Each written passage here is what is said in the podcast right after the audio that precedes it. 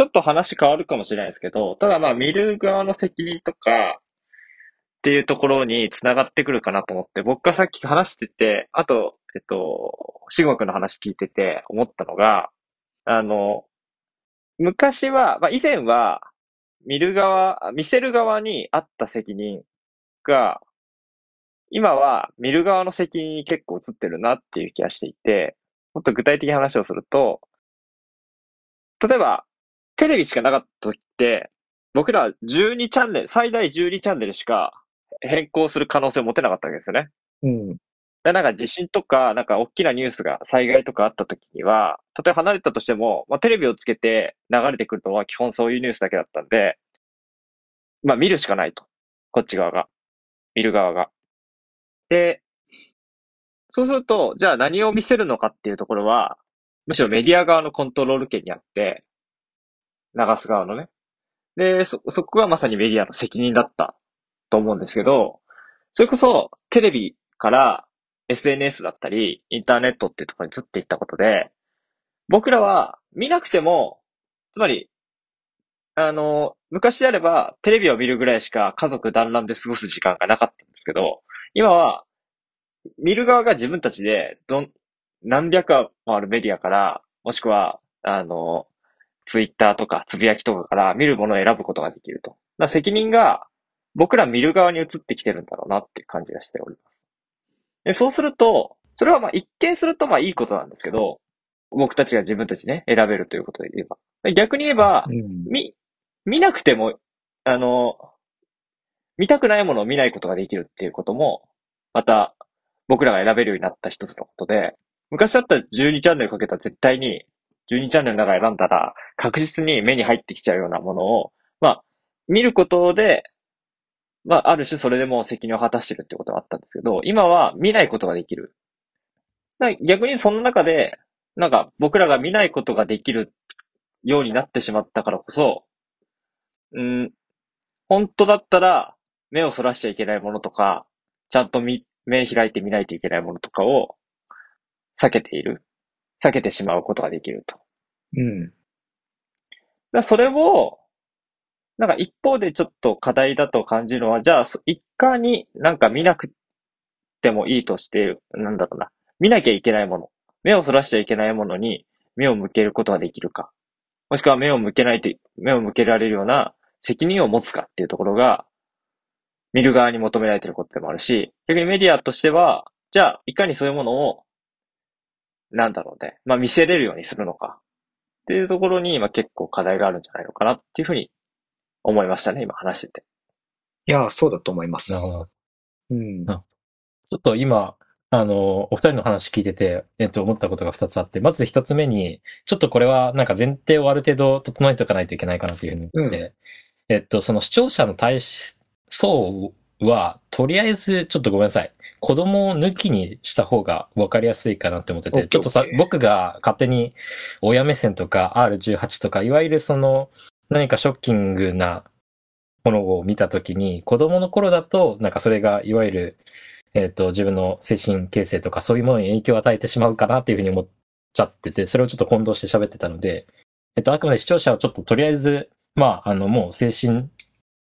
状態も、えっ、ー、と、自分でコントロールできて適切な判断ができる大人っていうところを前提にしたいなっていうのをちょっと今思って、そこはちょっと賛成いただけるかっていうところをちょっとまずお伺いしたいっていうところが一つと、うんはいあともう一つ、ありがとうございます。じゃあ、ちょっと大人対象っていうところで、もう一つ、えっと、さっきのルッカスさんのおっしゃっていたこと、キーワードがすごいいいなと思って、えっと、ルッカスさんは見なきゃいけないものを、えっと、まあ、見ないことができる。選択して、わざわざ、あの、あえて見ないっていう、そういう選択ができる、今の、まあ、世の中、SNS とかメディアっていう話があったと思うんですけど、うん。それは、わざわざですかそうですね。そうですね。で、一方で、なんか、僕が、その、なんでしょう。反対の視点で思ったのが、見なくていいものも見てしまうみたいな。例えば、さっきのグロテスク、あの、ショッキングな映像とかだと、いや、まあ、一回見て、あ、実際、事実としてそういう、まあ、えっ、ー、と、例えば韓国の話であれば、えっ、ー、と、あんなような悲惨な事件が起きていたんだ。ウクライナの戦争の映像であれば、えっ、ー、と、まあ、戦争の実態のその、えっ、と、残酷さっていうものは、このような映像なんだ。まあ、こういう状況なんだっていうところを感じ取るはまずいいとして、それが何回も出てくるじゃないですか。それはそれでなんか良くないんじゃないかなと。見なくていい、えっ、と、つまり何回も見なくていいものをわざわざ見せ、見てしまうみたいな、そういうのも逆に今のメディアとか SNS ってそういう特徴もあるんじゃないかなっていうふうに。見てしまうと見せられてしまうってことですよね。あそうですすね、ある意味。うんうんえっと、それはそのシステム的に例えば拡散されるとタイムライン上に上がってくる SNS 仕組みあるいはニュースになる、ニュースで話題になるとどの曲も報道する今のニュースっうんていうのと、もう一つは、えっと、その拡散とに、あの、関連してるんですけど、その人間の欲求として何かしらちょっとポルノ的にグロテスクみたいな非日常的なものをを見たがるみたいな、そういうところも含めて見せられてしまうんじゃないかなっていうところが、なんかそそこはちょっとうまくコントロールしてあげないと、うんうんなんか、精神衛生上、たとえ大人でも良くないんじゃないかなって思ってうんうんいましたね。なるほはい。どね。まあそういう意味でもそのメディア側の見せる責任、どこまで見せるかの責任があるってこと？そうですね。うん。責任というか、そこをコントロール権として持ってるわけですからね。メディア、そうですねまあ、はい SNS にせよ、そのシステムを握ってる側はね。はい。少なくとも、あの、何回も出てきたら、じゃあもう見るのやめればいいじゃんっていうのはちょっとあまりにも暴論すぎるんじゃないかなっていうふうに思いました。思う、うん。思うタイプですね。まあ、ある種そこは見る側の責任じゃない可能性がありますよね。見せる側のメディアが、まあ見た、こっちは見たくもないのに、ずっとこうん。う、な何度も何度も流れてきてるっていうのは、こっち側、見る側でコントロールできないところも結構ありますもんね、システム上。うんいやー、どう、どうでしょうね。僕は、じゃあ例えばその、韓国の事件だったりうんは、シグマクは何のために報道してると思いますか？えっと、じゃあまず、SNS の報道、うんごめんなさい。メディアの報道に関しては、もう実際に起きたことを、その悲惨さ、二度と起きないようにするためにっていう、うん。まあ、えっと、その後に生かす、あるいは事実を、まあ、そのまま伝える、重大さを伝えるみたいなうん。要素はあるんじゃないかなって思いました。うん。まあメディアってそうですよ。もちろん事実を伝えるっていうのもあるし、特に悲惨な場合だったら、こう、人々にしっかり植え付けて、うん。もう二度と起こさないようにしようっていう意図があると思うんですよね。うんで。そこが本当に達成されてるのかというのを言いたくて、うん。結構悲惨な事件とか起きても、みんな数週間したら忘れちゃうじゃないですか。そうですね。これだったら実はみんな何回も見せられてるって思うかもしれないけど、僕からしたらもっともっと見なきゃいけないかもしれなくて、なんなら後に響くぐらいトラウマになるぐらいが正しいのかなとかちょっと思っちゃう節がありますね。うんうん。というのも、ちょっとこの例出すか迷ってたんですけど、うん。僕実は広島県出身で、うん学校の行事の一環で、あの原爆資料館とか何度も行くんですよ。で、あれって本当に結構生々しい写真とか置いてあって、まあ行ったことあったら知ってるかもしれないですけど、我々はそうやってどんどんいかに悲惨だったかをずっと教え込まれるんですね。だからこそ、こう、いかに平和が大事かってのを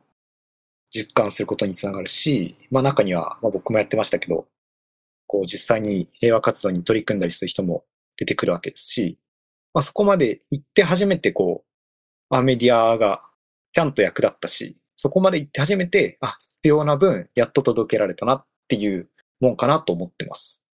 ちょっとこの例えは、どれぐらい適切かわかんないですけど。だからこそ、うん。うーん、まあメディアの役割が何かにもよるのかもしれないですけど、うーん、そういう悲惨な事件を本当にもう起こしたくないよねっていう意図があるのであれば、もうトラウマになって、もう二度と本当に見たくないって思うぐらい何度も何度も見せる、見せ、見させるってのは、ある意味で正当なのかなと思っちゃうかな。だからなるほどですね。一回見て、まあ、事実を知ったから、それでいいじゃないかっていう人の中には、まあ、シグマ君がそうかわかんないですけど、知った気になってるだけで、本当の悲惨さを知れてない可能性ってあるじゃないですか。だからこそ何度も何度も見せるってのも大事かなと思ったりするんですよね。なるほはい、という感じです。なるほど。なんか僕、好きな漫画にあの、ヴィンランドサガっていう漫画があるんですけど、うんバイキングの時代を描いた、あのー中世のよイングランドの漫画なんですけど、その作品、だいたいさ最初序盤の10巻ぐらい、めちゃめちゃ戦争とか、戦争してて、本の中で。で、そのバイキングが、なんか平和な村を虐殺するところとか、あと、せ戦争で、なんか目とか首が飛び散ったりとか、なんかそういうような悲惨なグロテスクな描写がめちゃめちゃあるんですよね。うんうん。でもその作者自体はですね、あの、インタビューで答えてるんですけど、あの、平和を書きたいんですうん。で、な、なんで、じゃあそういうグロテスクな描写を書くかっていうと、平和を書く、へ主人公がその後、まあある種ちょっと、あの、へ平和を願うようになっていくんですけど、あることがきっかけで。そ、そこのためには、その前になぜ平和を願うかっていうぐらいのひ悲惨さが必要だと。ああ、うんうんうん。だからこそ、グロテスクな描写をきちんと書くっていうことを意識してるらしいんですよね。うん。ななんか今の話で言う、ゆうすけくんの話で言うと、まあそこにも近いのかなと思ってて、ねある種僕らがそう平和を願ったりとか、そうならないことを願うためには、それに値する、そこを、あの、そそれをもう願うしかない、恋願うってしまうぐらいの、あの、悲惨さとかっていうのをき強烈さが必要なのかなと。はい、そうそれがめういうある種メディアのはい役割であり、あの、僕らが、まあ、平和を願うために見るべき責任っていうことですよね。そうです、そういうことです。なるほどですね。なるほあだから別に決して、なんど。か、うん。闇雲に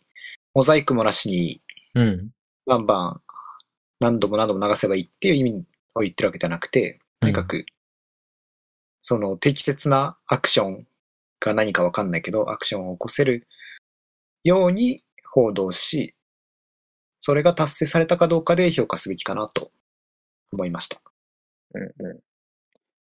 まあそこに関しては確かに僕も同意ですかね。あの、うん少なくとも平和を願うためには、平和を願うためには無視することじゃない。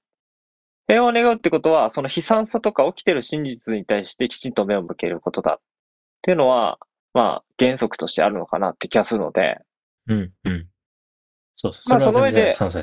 そうですね。ほその上でまあ報道っていうのはどうあるべきかとか、まあメディア、SNS っていうのがシステム上どうあるべきかとかっていうのは、またちょっと問われるべき、個別具体として問われるべきポイントかもしれないですけど、まあその辺の原則に関しては、あのー同意かな？一致かな？わかりました。じゃあ、なんか、えーっと、その、ある程度ショッキングであろうが、そのちゃんと事実、その、まあ、もし平和っていう、えーっと、テーマであれば、平和ではない情報を、えーっと、まあ、視聴者へ向けて発信し、視聴者はそれを受け入れていく。で、ある程度の許容量まで受け入れないと、や、許容量まで受け入れて初めて、まあ、平和って何なのかみたいなところまでまあ、なんか考えれるようになるみたいな、そう、そういう話かと思うんですけど。そうですね。もうなんか極端なことは、はいこうなってほしくない。もう悲惨なものを見せられて、こうなってほしくない。もうこうなってほしくないっていうふうに強烈に思うからこそ、平和が実現されるみたいな。うんうんうん。そうだと思います。なるほど。ああ、まあ、そう、そうですね。なんか、うん。確かにそう、その点はすごい理解できるんですけど、例えばその情報がすごい攻撃的な内容で、うん果たしてその視聴者側はそれを全て受け入れることができるのかっていうのはまた別の問題かなっていうふうに思って、いや耐えろっていうんだったらまあ、じゃあ、耐えないといけないのかってなっちゃうかもしれないですけど、全員が全員耐えれるわけじゃない、じゃない、耐えれないんじゃないかなっていう、逃げたい人もたくさんいるんじゃないかなと思うんですけど、その点は、どうなんですかね？あくまで視聴者側の責任なんですかね？そこで言うと僕は、その、編集された狂気と、編集されてない狂気は、ちょっとなんか違いがあるのかなって気がしていて、あんまりちょっとね、具体化で言えないんですけど、こうん、の辺。あはいはい。あの、少なくともテレビだったり、あと映画ですよね。うん。まあもちろん悲惨な映画とか戦争映画とかもあるじゃないですか。はい。で、多分、ゆうすけくんが見に行ったその、あ、ね、あの、原爆、原爆のやつとかも、えっと、言ってば編集された狂気だと思うんですよ。つまり、悲惨さはもちろん見せてるけど、それをどういうふうに見せるかとか、まあどこまで見せるかっていうのは、もちろん、考えられた上で、ちゃんと悲惨さを見せるっていうことだと思うんですよね。はい。ただ、SNS とかって、どんな情報が、どんな順番で流れてくるかとか、あとは流してる人たちも、こ個別、こ個々人が実際に撮影した映像とか、あのー特に意図もなく流してる映像とか、そういうものがたくさん乱立してるじゃないですか。編集されてない狂気なわけですよね。で、なんだろうな。あのトラウマになるのがダメとか、あのなるべくトラウマにならないようにっていうことではなく、なんかちょっと違う感じ、な、なんてかね、ちょっと表現しづらいんですけど、編集されてない狂気って、本当にいい結果を生むのかなと。えっと、例えば戦争映画とかにしても、原爆の博物館とかにしても、やっぱへ平和を願うために編集された狂気だと思うんですよ。うんそこにあるのって。うん。だから SNS に流れてくるのは、そそういう意図がない、編集されてない狂気だと。そうすると、あの、ゆゆうすけくんの言ってくれた、その目指したい方向性だったりとか、僕らが悲惨さを持って、もっと平和を不幸に願うことだったりとかっていう意図に、繋がってないじゃないかなっていう気もする。なるほどね。う。うんん。です。そういう表現は確かに。だから、まあ極端なこと言っちゃえば、もし行動に移すのとしたら、そういう SNS とか、編集されてない狂気になり得るものは、なるべく、そういう悲惨な映像とかは避けてもらって、できるならね。今。うん。で、それで編集された狂気をきちんと見せられるような場場だったり、えー機会を創出していくっていうのが、まあ、一番理想形なのかなって個人的には思ってます、ね。そうですね、賛成です。そんなところですかね。すごい面白いテーマですね。いろいろ話したいことがそうですね。出てきましたけど、うん、まあ、また言い足りないことがあれば、ちょっとアフタートークでも少し喋りましょう。そうですね。そうですね。たくさん喋りたいっす。というわけで、えー本日は、ちょっとハロウィン3日後なんですけど、うん。うん。まあ、当時のこと、あのーつい先日の時事ネタをちょっとテーマにお話をしていきました。えー今日はちょっと野野くんがいらっしゃらないので、僕の方から告知させていただきますと、えー我々、えールーム05にですね、えーツイッターもやっております。はい。で、ポッドキャストのは話した内容とか、あとアフタートーク、この後喋るんですけど、アフタートークの話とかも、えー流しているので、ぜひぜひ興味のある方は、えー見ていただいたりお聞きしていただければと思います。それでは、えー今日のルーム05に、えー木曜日のラジオ、えー以上で終わろうと思います。はい。バイバイ。バイバイ。